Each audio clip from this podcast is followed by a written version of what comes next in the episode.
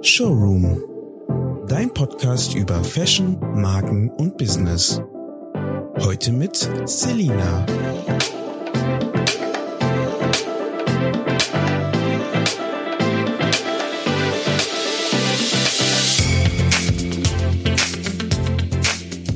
Hallo und herzlich willkommen beim Showroom Podcast. Ich sitze hier heute mit Leonhard Schulzendorf, dem Gründer von La Vaca. Leonhard hat in Göttingen und Hamburg Jura studiert und neben seinem Studium dann ein Modelabel gestartet und gegründet. Wir werden heute darüber sprechen, wie es ist, aus einer Branche zu kommen, die mit Mode nichts zu tun hat und dann in die Modebranche einzutauchen und dort zu gründen. Wir werden dann auch darüber sprechen, wie es so ist, die ersten Produkte zu entwickeln. Aber jetzt würde ich einmal kurz übergeben an Leonard. Leonard, magst du dich einmal kurz vorstellen? Ja, sehr gerne. Guten Morgen. Ich bin Leonard, komme aus dem Norden Deutschlands, bin Jurist und ja, habe immer, immer begeistert von irgendwelchen kreativen Sachen während des Studiums. Ähm, manchmal vielleicht auch mehr aus Begeisterung als Talent, aber ja, so kam dazu, dass ich dann Lavaka äh, ins Leben gerufen habe. Ja, in Göttingen hast du ja Jura studiert. Es gibt sehr viele Modedesigner, die sowas völlig anderes gemacht haben, zum Beispiel Architektur studiert haben und dann entscheiden, sie wollen Mode schaffen.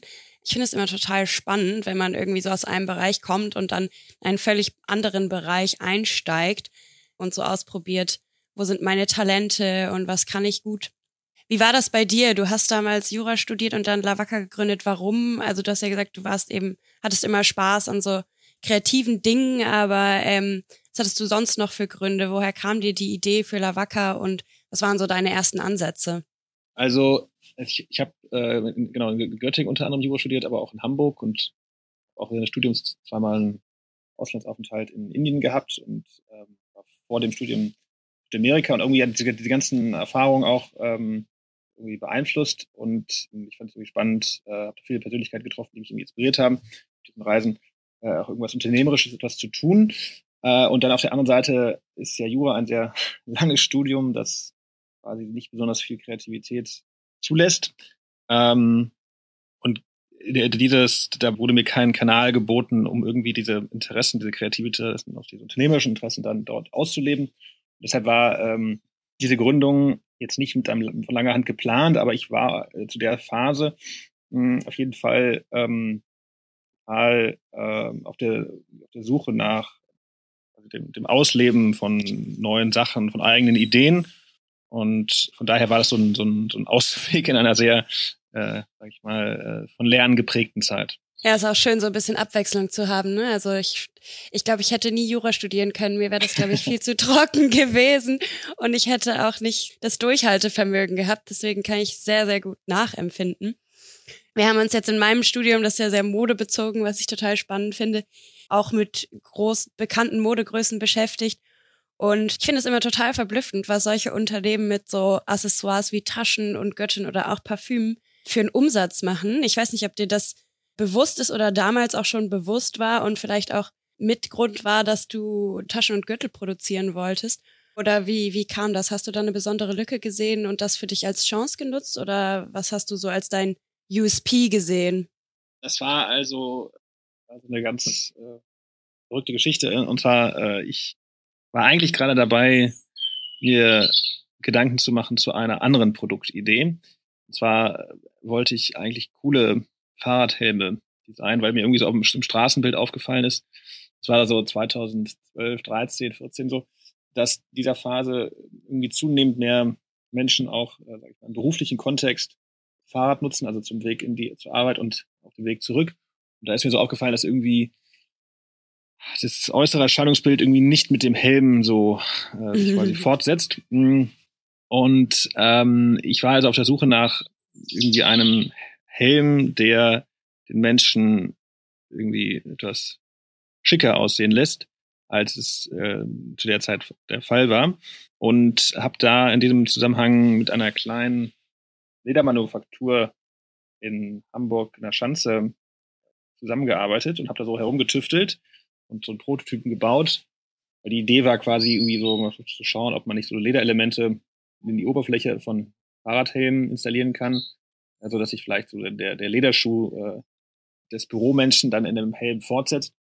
Hm, ob das ein erfolgreiches mhm. Produkt geworden wäre, weiß ich nicht. Aber auf jeden Fall ähm, auf dem Weg dorthin brauchte ich irgendwie äh, ein Weihnachtsgeschenk und sah dann auf dem Tisch dieses ähm, dieser kleine Ledermanufaktur ein Stück Kuhfell, das so äh, frische Farbe hatte. Und dann hatte ich die Idee daraus einfach, dass ich der Bitte einen Gürtel zu machen. Und äh, dieses Weihnachtsgeschenk kam ganz, ganz gut an.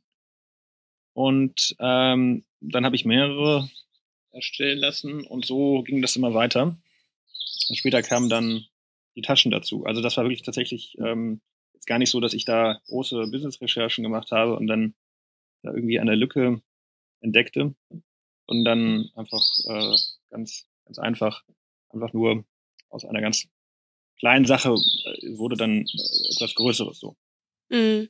Ja, es ist witzig, dass du das gerade nochmal sagst mit den Helmen, weil mir das gerade auch wieder in Erinnerung gekommen ist. Das hattest du damals auch erzählt. Ähm, Habe ich irgendwie total vergessen, dass diese Idee mal existierte.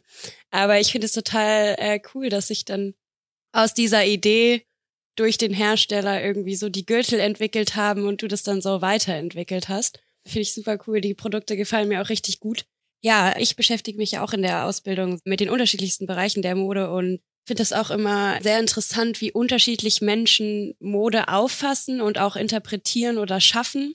Ich habe zum Beispiel so eine super technische Herangehensweise an Mode, wahrscheinlich auch, weil ich diese Schneiderlehre gemacht habe und ja, einfach weiß, was in der Realität funktioniert und deswegen bin ich, glaube ich, so in meinem Design ziemlich eingeschränkt oder arbeite auch viel so, dass ich mir irgendwas zuschneide und dann fange ich an, das zu nähen und probiere das ein, zwei Mal an und mache ein paar Änderungen und bin dann fertig. Wie war das bei dir damals? Also den, den ersten Gürtel hast du ja quasi so als Zufall ist der irgendwie so entstanden, aber als du dann so wirklich dein erstes Produkt designt hast, hast du bei den Gürteln nochmal irgendwie was geändert oder stimmte gleich der erste oder wie bist du da vorgegangen und war das schwierig für dich, so in diesen Designbereich einzutauchen? Also äh, es war natürlich von Anfang an klar, dass ich da nicht die Fähigkeiten habe, die du jetzt zum Beispiel besitzt, um dann das tatsächlich selbst umsetzen zu können, sondern ich hatte dann immer Leute herum, die mich dabei unterstützt haben äh, und habe mich quasi mehr so als Organisator gesehen und so als Impulsgeber. Ähm, und natürlich, da sind natürlich viele Dinge am Anfang äh, schiefgegangen, weil dann eigentlich ziemlich schnell klar war, dass der Gürtel so aufgebaut ist, dass er in der Basis quasi ein üblichen, übliches Leder hat für einen Gürtel, also ein stabiles Leder ähm, mit, mit einer vernünftigen Dicke. Und dann gibt es so ein Band, das dann aufgelegt wird ähm, und darauf dann ähm, das, das Kuhfell selbst, das wird dann verklebt und vernäht. Dann werden die Kanten bearbeitet, dann, dann war es das im Prinzip. Und dann haben wir noch die Naht so bearbeitet, dass die, die äh, Haare quasi nicht auf den äh, Nähten liegen, also dass sie über den Nähten liegen. Mhm. Äh, dazu musste man die quasi mit der Nadel so hochheben, dass es ein bisschen schicker aussieht. Hm, aber das hatte sich dann ziemlich schnell ergeben, bei den Taschen, die dann irgendwann folgten, da war natürlich deutlich mehr ähm, Gestaltungsspielraum. Äh, und da ist natürlich dann auch noch mehr äh, schiefgegangen. Aber dadurch, dass wir in sehr kleinen Serienbereich äh, unterwegs waren, ähm, ging das. Und äh, von daher, ich hatte jetzt auch kein äh, großes Budget, sondern das so quasi neben meinem Studium gemacht. Äh, von daher äh, ging es dann, äh, musste das auch irgendwie einigermaßen passen. Ich habe vorhin so überlegt, was ich eigentlich damals als erstes genäht habe oder so hergestellt habe. Und ich glaube, die ersten Dinge, die ich so gemacht habe, waren so so Herzkissen, die man so mit Watte ausgestopft hat. Ähm, total unnötig, braucht man überhaupt nicht. Aber kann man ganz gut als Nadelkissen, doch, kann man ganz gut als Nadelkissen benutzen. Oder auch so, ja, einfach so Taschen genäht, wo man irgendwas reintun kann, bis ich dann irgendwann mein erstes Kleid gemacht habe. Jetzt hast du erzählt, dass dein erstes Produkt eben dieser Gürtel war, der gar nicht so als Verkaufsprodukt angedacht war. Kannst du mal beschreiben, wie der ungefähr aussah? Also was hatte der für Farben und, und auch so die erste Tasche, was hast du da für eine Form genommen? Wie hast du die designt? Ähm, war die eher schlicht oder bunt? Also es war für uns eigentlich von Anfang an klar, dass die Produkte, die wir da machen wollen, dass die irgendwie Eyecatcher sein müssen.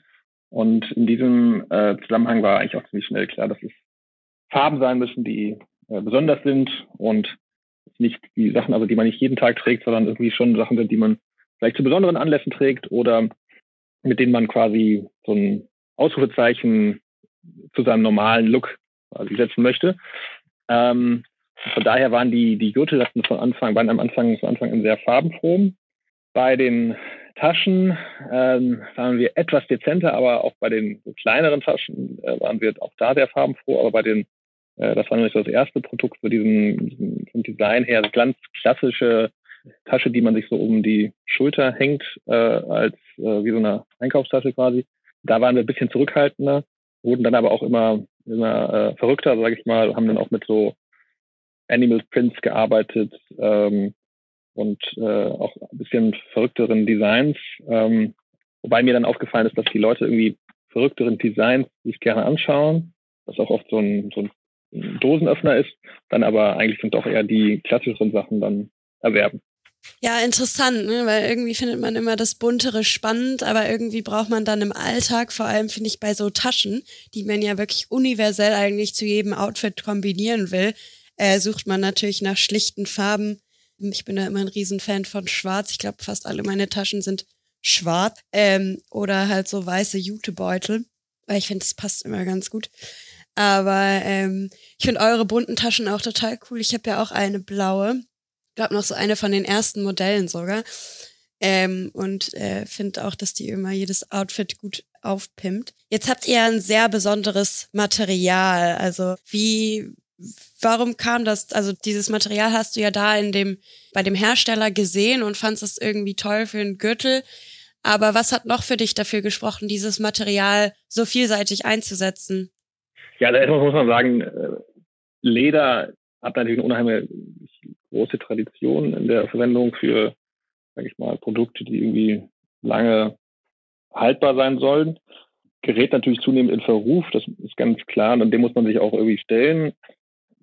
Da, ich denke, da können wir, da können wir ja nochmal dazu, dazu ein bisschen sprechen, aber jetzt zur konkreten äh, Verwendung, ja, erschien es mir irgendwie ein Material, das eine gewisse Patina entwickeln kann ähm, und bei dem sich quasi die, das zunehmende Alter eher tendenziell positiv auswirkt.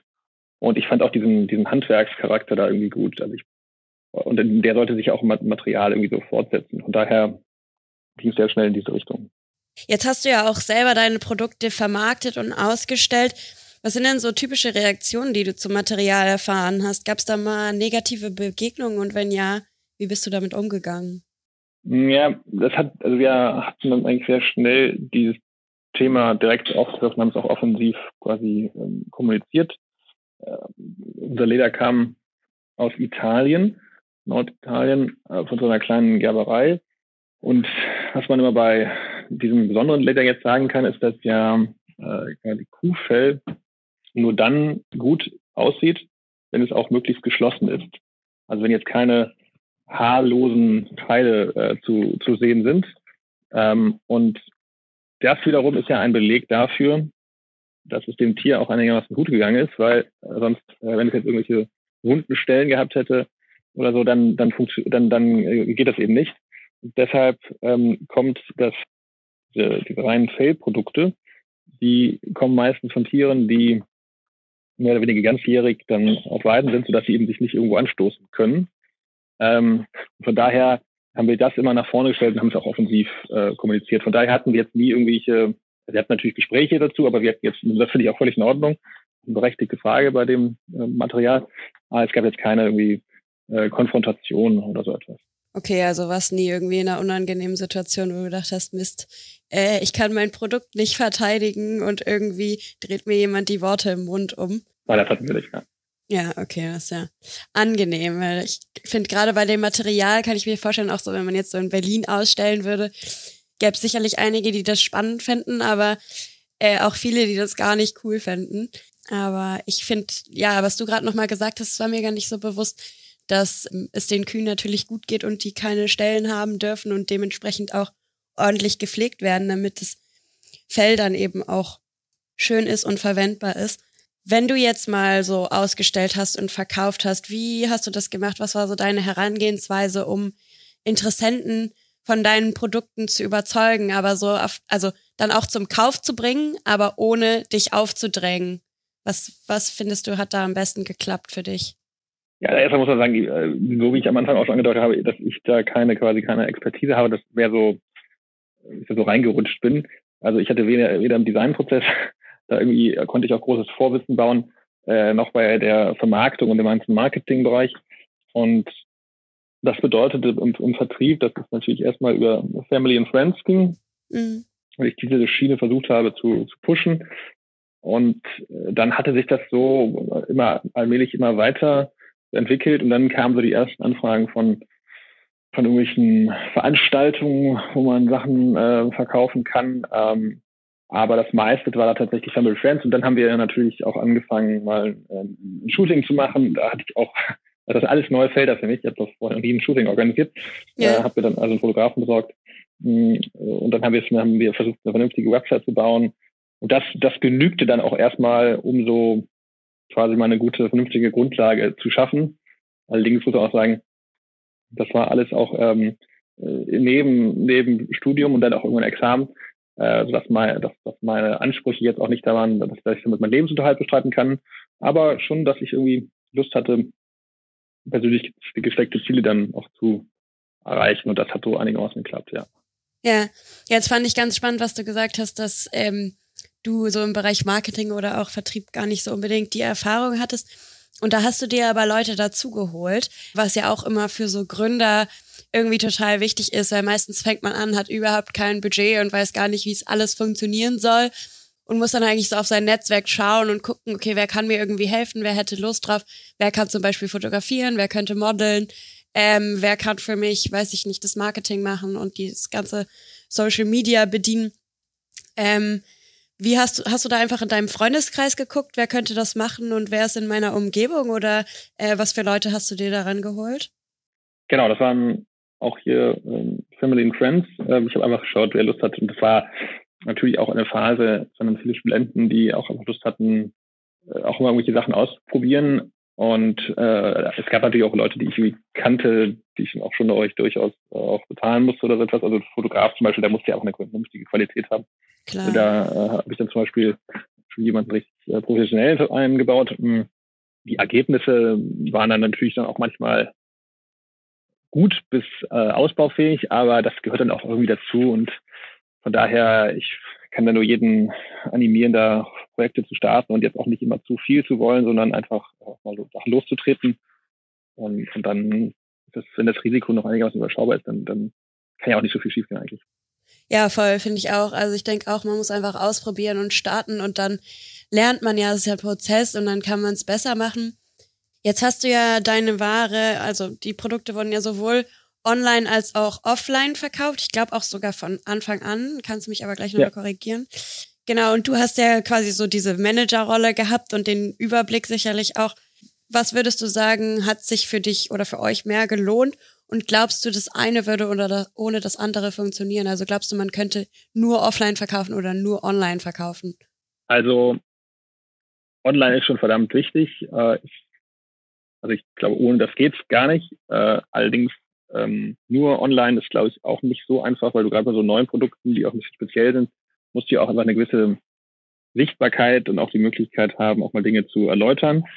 Und gerade bei so einem Produkt, wo ja so viel äh, Entwicklungsschritte oder Entwicklungs- und, und Herstellungsschritte äh, erforderlich sind, ist der direkte Kontakt mit Interessenten sehr, sehr wichtig. Und deshalb sieht man auch bei vielen Leuten, die das online kaufen, dass die oft selbst offline mal irgendwie auf die Produkte gestoßen sind und dann sich Gedanken gemacht haben und dann irgendwann sich zum Kauf durchgezogen haben.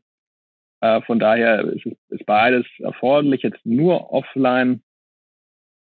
Äh, das könnte man natürlich dann versuchen, in irgendwelche Läden auch noch mehr reinzukommen ist ähm, für, glaube ich, für so eine Anfangsphase, wo man auch mit, mit vielen Klein, also im Serienbereich ist, wo auch die Marge sehr, auch sehr schlecht ist, kaum möglich, weil dann also müsste man im Prinzip dann in, in größere Produktionen äh, Volumina kommen. Äh, und die stellen natürlich immer gleich ein richtiges Risiko dar. Und dann kommt man natürlich auch in Bereiche, wo man, wo dann das klassische Kleingewerbe nicht mehr ausreicht. Und von daher finde ich so ein Mix von ähm, guten Online-Auftritt ähm, und ähm, der selektiven Offline-Präsentation eigentlich, eigentlich sehr gut. Mhm. Ja, finde ich auch. Also ich finde auch gerade so online macht halt total Sinn für junge Unternehmen, die noch nicht so das Budget haben und auch nicht so risikobereit sind. Aber ich finde natürlich trotzdem gerade auch, wie du sagst, also mit sowas wie Kuhfell oder eben mit deinen Produkten, das will man irgendwie mal sehen und mal anfassen. Viele machen das ja heutzutage auch so, dass sie sich irgendwo online was bestellen, das dann anprobieren und dann alles wieder zurückschicken, weil es eben nicht passt oder irgendwie der Stoff nicht schön ist. Wie war das? Du hast ja gesagt, da sind dann irgendwann so Aussteller auf dich zugekommen und die haben dich dann gefragt, ob du bei denen irgendwie deine Produkte ausstellen möchtest oder wie fing das bei dir an, dieser Offline-Vertrieb? Oder hast du dir da selber irgendwelche Events rausgesucht und die angeschrieben? Für mich hörte sich das jetzt eher so an, als ob die Leute auf dich zugekommen sind. Vielleicht kannst du das einmal kurz erzählen. Ja, das äh, war tatsächlich so, dass die auf, auf mich zugekommen sind, weil es ja schon so, also so Märkte gibt, ähm, mit der zunehmenden Anzahl, die ich mal ausgewählte Handwerk, handwerkliche Produkte betreiben wollen und dann eben Händler immer wieder suchen, die auch was Besonderes darstellen, die sie dann in ihr Portfolio damit aufnehmen können. Ähm, und, und dadurch, dass wir ja so ein bisschen ein Produkt haben, das alles auffällt, waren wir da durchaus im, sag ich mal, deren Zielbereich. Äh, und von daher mussten wir uns jetzt nicht aktiv darum bemühen, dass wir da irgendwo hinkommen, sondern dass sie wurden quasi angesprochen und dann hat sich das so meistens ergeben, dass dann daraus wiederum weitere entstanden sind und äh, da, ja, und wir hatten natürlich auch nur, nur begrenzte Kapazitäten. Deshalb äh, genügte uns dann erstmal äh, dieser Stamm von Veranstaltungen. So war es natürlich auch immer eine recht intensive Vorbereitung und Nachbereitung bedeutet. Mm. Wir haben jetzt in der Uni diese Bär-Marke, ähm, also ein junges Studentenlabel. Ich weiß gar nicht, ob ich dir davon schon mal erzählt hatte. Da machen wir quasi so Street-Style-Mode und ähm, jedes Jahr wird eben eine Kollektion designt und ähm, vorher wird natürlich viel recherchiert und dann schaut man irgendwie, ich gucke zum Beispiel total viel auf Pinterest, das haben wir jetzt in der Uni auch gemacht. Finde ich super, da kann man sich so einen Ordner anlegen und dann eben schauen, was gefällt mir, wo will ich ungefähr hin, was ist so die Stimmung der Kollektion. Ähm, oder auch auf Instagram, finde ich, äh, kann man total viele tolle Sachen entdecken und natürlich auch speichern. Das ist ja auch eine super Funktion. Habe ich auch schon so einen kleinen Kollektionsordner an Dingen, die ich toll finde. Wie ist das bei dir? Was, was inspiriert dich so? Also einmal in Bezug auf Lavaka natürlich am Anfang. Wo hast du so deine Inspiration hergeholt? aber auch sonst so im, im Alltag, was jetzt vielleicht nicht mehr mit Lavaka zu tun hat? Also, also im Allgemeinen finde ich Kunst, Kultur sind schon Dinge, die den Blick immer wieder weiten und einen auch ein bisschen aus seinen alltäglichen Gedankenstrukturen rausholen. Und Literatur zum Beispiel für, stellt für mich schon auch immer wieder so einen Reiz dar, der mich dann auch im privaten und beruflichen auch inspiriert und mich irgendwie auch meine Gedankenstrukturen voranbringt. Jetzt speziell bei äh, Lavaka ist es so, äh, dass ich dann über diesen Job, äh, über, über die Lavaka einen Job gefunden habe im kreativen Bereich, der, den ich wahrscheinlich nicht bekommen hätte, ähm, wenn ich, wenn ich diesen Schritt mit Lavaka nicht selbst gewagt hätte. Und zwar, ich hatte versucht, Lavaka in einem äh, Verkaufskatalog unterzubringen. Das ist mir nicht gelungen, aber ich wurde dann angesprochen, dort zu arbeiten. Und über diesen Job bin ich dann, ich durfte dann ähm, bei der in so einem Konsumgüterunternehmen äh, äh, konnte ich dann äh, helfen, eine alte äh, Ledermanufaktur voranzubringen, äh, neu aufzustellen und auch den Vertrieb zu organisieren, die Produktion in Gang zu bringen und so weiter. Und äh, in diesem Zusammenhang bin ich viel umhergereist und habe ähm, auf, auf Mailand zwei, dreimal auf dieser äh, La Grande Bellezza, das ist die ähm, äh, eine große Messe in, in, in Mailand ähm, und in Paris äh, und in Frankfurt auf verschiedenen Messen, wo dann äh, Hersteller sich äh, vorgestellt haben und äh, habe auch die Produktionsstandorte im Ausland besucht. Und äh, diese ganzen Reisen, ähm, die dortigen Erlebnisse ähm, haben natürlich dann auch dafür gesorgt, dass ich dann auch viele Einflüsse dann bei Lavacca äh, mit, mit reinbringen konnte. Äh, natürlich kommen dann auch Punkte, wo man dann merkt, das kann man dann, ist eine schöne Idee, aber die kann man so jetzt nicht umsetzen. Aber das ist ja auch eine Erfahrung und ähm, äh, von daher waren das, waren insbesondere diese, diese Dinge dann, die mir da sehr geholfen haben. Mhm. Cool, da hast du echt viele spannende Dinge erlebt. Irgendwie cool, dann so auf Geschäftsreisen zu gehen und auch die ganzen Messen zu sehen und so zu entdecken, was es alles für Möglichkeiten gibt. Jetzt bei unserer Kollektion für Bär haben wir dieses Jahr mit einer Modeschule in Berlin zusammengearbeitet, die für uns die ganzen Produkte hergestellt haben. Und bei meinem eigenen Label Marcelio ähm, sind wir gerade auch an dem Punkt, wo wir überlegen, die Produktion abzugeben und schauen jetzt gerade ähm, nach passenden Herstellern. Jetzt hattest du ja ziemlich direkt am Anfang und auch ja durch einen Zufall diesen Hersteller in Hamburg gefunden. Bist du da wirklich zufällig hingeraten oder wie kam das? Wie findet man so einen guten Hersteller und wie war das bei dir? Wie hast du da überprüft, dass alles richtig läuft? Wie kontrolliert man da auch, dass alle sich an die vorgegebenen Richtlinien halten und da keine krummen Dinge laufen? Das ist natürlich eine riesen, äh, eine riesen Herausforderung. Es gibt ja das Lieferkettengesetz, ähm, das jetzt gerade auch viele Modeunternehmen auch sehr herausfordert. Das gilt natürlich erst ab einer bestimmten Größe, aber gleichwohl, das ist ja auch richtig so, dass unternehmerische Handeln immer weitere Regularien unterworfen ist. Und das natürlich gerade so für so Starter sehr, sehr schwierig, das dann umzusetzen. Äh, von daher denke ich, dass man da sehr ruhig einen Schritt nach dem anderen setzen sollte und dann auch am Anfang vielleicht nicht so sehr auf die Marge achten soll, sondern, sondern eher auf den, quasi auf den, auf ein natürliches Wachstum äh, und auch immer so wächst, wächst, dass man alles einigermaßen überblicken kann äh, und nicht so sehr dann einem Businessplan unterworfen ist, weil man dann sehr viel investiert hat. Äh, jetzt in dem Fall bei Lavaka war es so, dass diese Manufaktur in Hamburg nichts war, mit der man jetzt irgendwelche größeren äh, Produktionen laufen lassen konnte, sondern eher wirklich äh, Kleinserien vielleicht maximal, ja. So auch zu Preisen, die, ähm, die da nicht viel Marge erlaubt haben, ja. Das ging ja, darum ging es aber auch äh, äh, für mich nicht. Ähm, also mir war der Erfolg wichtiger als äh, der Reichtum, ja. Also äh, was ich damit sagen will, mir war es wichtiger, dass die Produkte irgendwie unter Voll kommen und ähm, daraus dann so eine Stimmung entsteht und Leute auf mich aufmerksam werden. Weniger, dass ich da jetzt sehr schnell eine Top-Marge mache. Und dann haben wir angefangen, mal zu schauen, inwiefern wir die Produktion verlagern können. Ähm, und haben dann äh, mal mit in Polen mit Betrieben Kontakt gehabt und haben da auch Muster erstellen lassen. Das war aber alles irgendwie nicht so gut.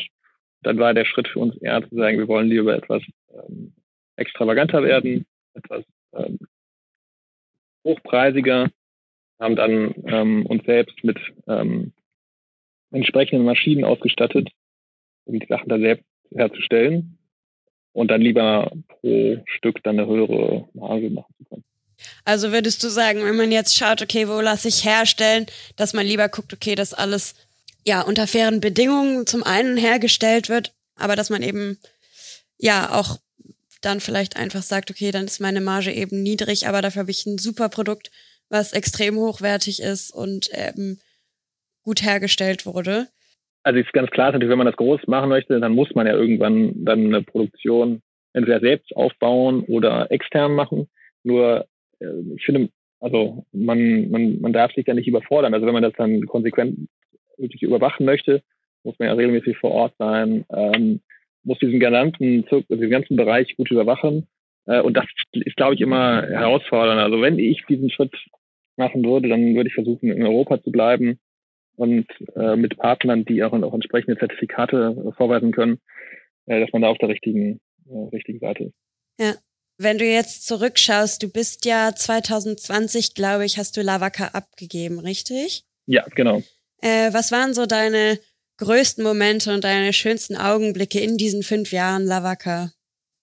Also die, die, die schönsten Momente waren natürlich irgendwie, wenn aus so einer Idee dann so ein, sich so ein gewisser Automatismus entwickelt. Und das ist eigentlich auch das, was mich so begeistert, wenn man irgendwie etwas, ein Problem sieht oder eine, eine Lücke sieht, die sich irgendwo so auftut äh, und dann irgendwie ein Produkt anbieten kann und und dann da irgendwie daran zu arbeiten, zu feilen und sich dann allmählich so gewisse kleine Erfolge einstellen.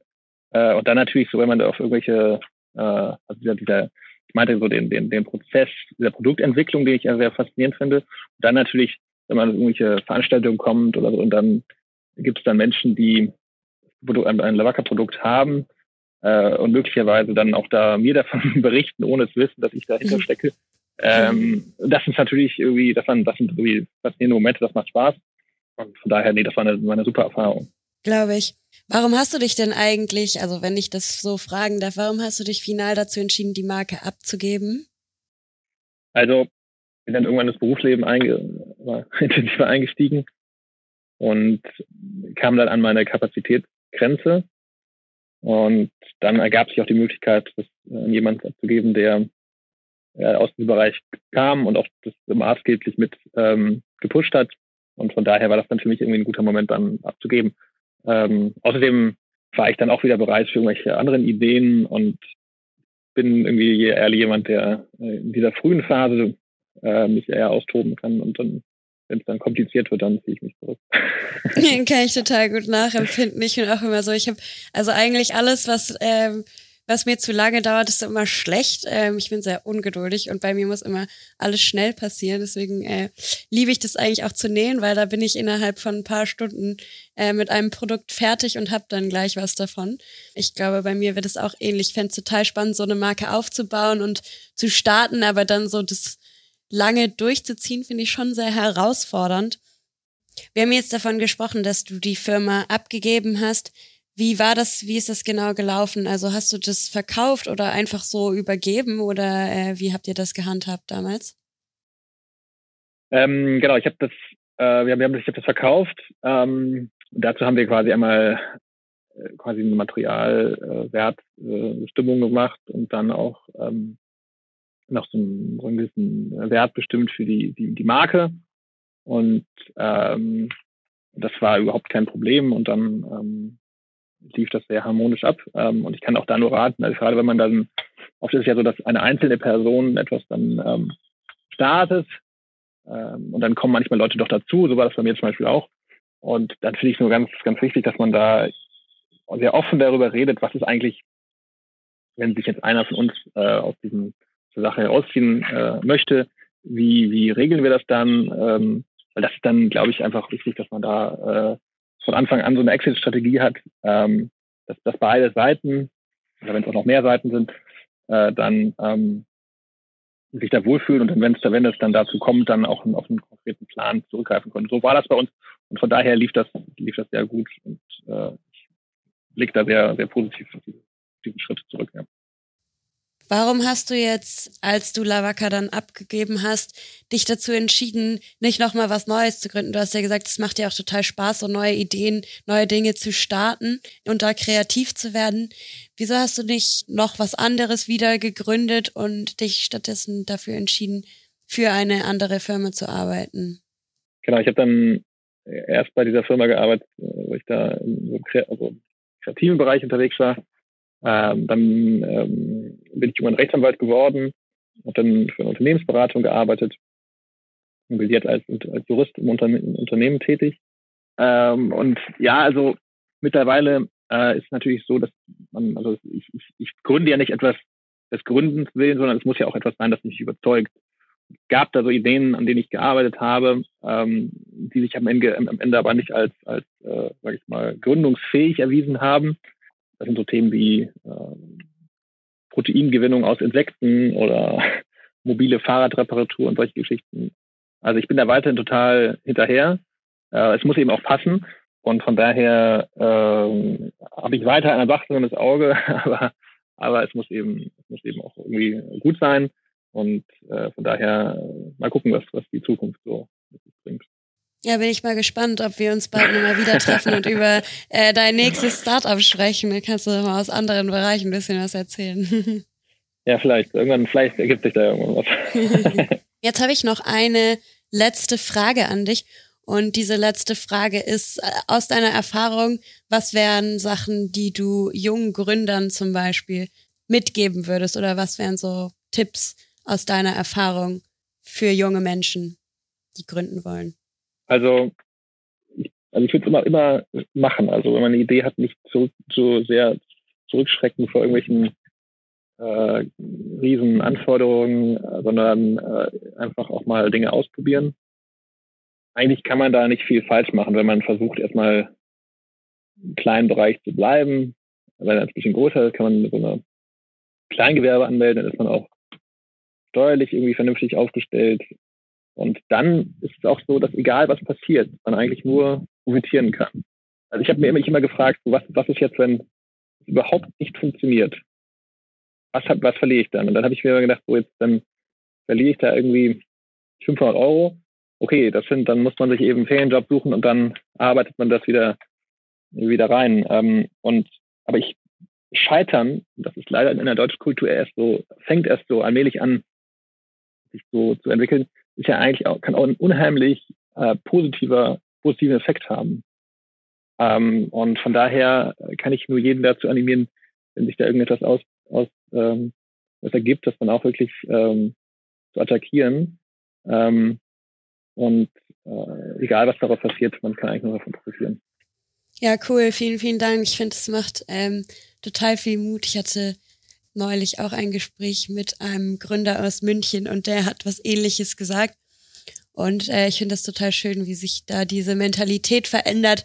Und äh, bin da auch voll bei dir. Also ich finde, Scheitern kann auch einfach so eine total, also in dem Moment ist es natürlich erstmal nicht so positiv, aber so rückblickend lernt man ja total viel daraus und kann das dann in der Zukunft für sich anwenden. Ja, vielen, vielen Dank, dass du dir die Zeit genommen hast heute. Es hat mir viel Spaß gemacht. Das war's für heute. Ihr findet uns wie immer auf Spotify und auf Apple Podcasts oder überall, wo es sonst Podcasts gibt und natürlich auch auf den sozialen Medien, auf Instagram vor allem. Ähm, folgt uns gerne, ähm, liked unsere Beiträge und teilt alles. Und genau, falls ihr Ideen habt, immer gerne her damit. Schreibt uns, wir freuen uns. Und genau, danke, dass ihr eingeschaltet habt.